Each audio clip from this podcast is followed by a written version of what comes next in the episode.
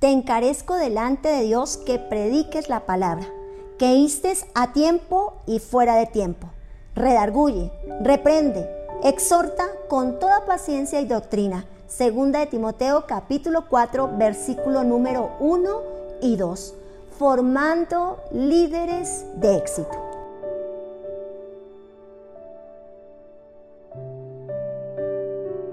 Uno de los más grandes desafíos que tenemos como cristianos es radicar en nuestra forma, en nuestro estilo de vida, un liderazgo.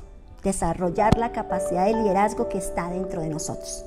Convertirnos en la extensión del reino de Dios en la tierra a través del desarrollo de su palabra en nuestra vida. Poder ser parte de aquellos hombres y mujeres que desarrollan un liderazgo. Liderazgo consiste en ejercer influencia sobre, todo, sobre otros, logrando el desarrollo en su más alto potencial. ¿Tú podrás decir líder? No, yo no soy líder. ¿Sabes? Es el momento en que tienes ya una responsabilidad de, un hogar, de una familia, de una vida, por ejemplo, ya tienes que liderar. Ya debes desarrollar un liderazgo. Tu propia vida, por ejemplo, tu familia, tus hijos, tu esposo, tu esposa. Entonces sí es importante, sí es importante desarrollar el liderazgo que está dentro de nosotros. No se nace siendo líder, pero sí podemos desarrollar ese liderazgo que está en nuestra vida. El verdadero liderazgo es el que se permite ser dirigido, el que se permite ser direccionado. Ese liderazgo de éxito es aquel que tiene la capacidad de ser enseñado, de ser exhortado, de ser direccionado. La manera como el Señor ejerció su liderazgo consistió siempre en motivar a sus discípulos en una buena voluntad, en una buena actitud, en una actitud correcta, en una actitud de servicio.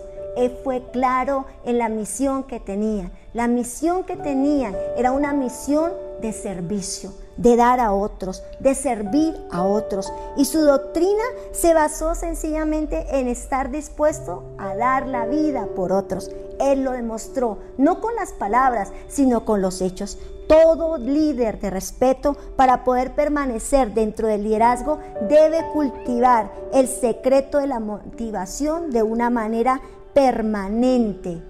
¿Sabes? Es necesario. Entonces, mantener motivados, empoderados direccionados y enfocados en pro de aquello a lo que nos estamos movilizando.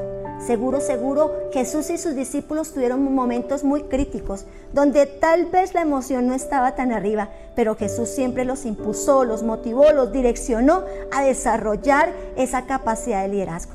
Tú no te puedes zafar en relación a sencillamente decir yo no soy líder porque no hago X o Y cosa. Tú eres líder, tienes una vida para liderar, tienes una familia para liderar, tienes la responsabilidad del llamado del Señor de ir y predicar el Evangelio a otros. Así que es necesario que mantengas la motivación alta, pero muy alta. ¿Cómo? La oración, la palabra de Dios, el congregarnos, el ser parte de, no ser ruedas sueltas, sino tener un pastor que nos exhorta, que nos consuela y direcciona, que ora por nosotros, que trabaja a favor de nuestra vida espiritual. Así que hoy te motivo para que desarrolles ese liderazgo que hay en ti. Lo necesitas, yo lo necesito. Necesitamos desarrollar aquellas cosas que el Señor ha puesto en nosotros para liderar nuestra vida.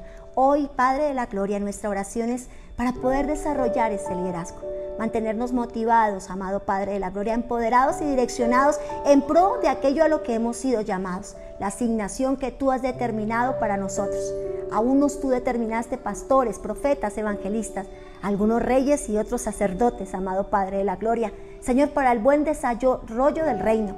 Por eso hoy oro creyendo, Dios amado, por el empoderamiento, el direccionamiento y la capacidad de mantenerse firmes, constantes, amado Señor, determinados en la motivación permanente, Dios amado, para lograr las metas que tú has plasmado en sus corazones. Hoy en Cristo Jesús fortalezco cada vida para ese desarrollo de ese liderazgo en Cristo Jesús. Amén y amén.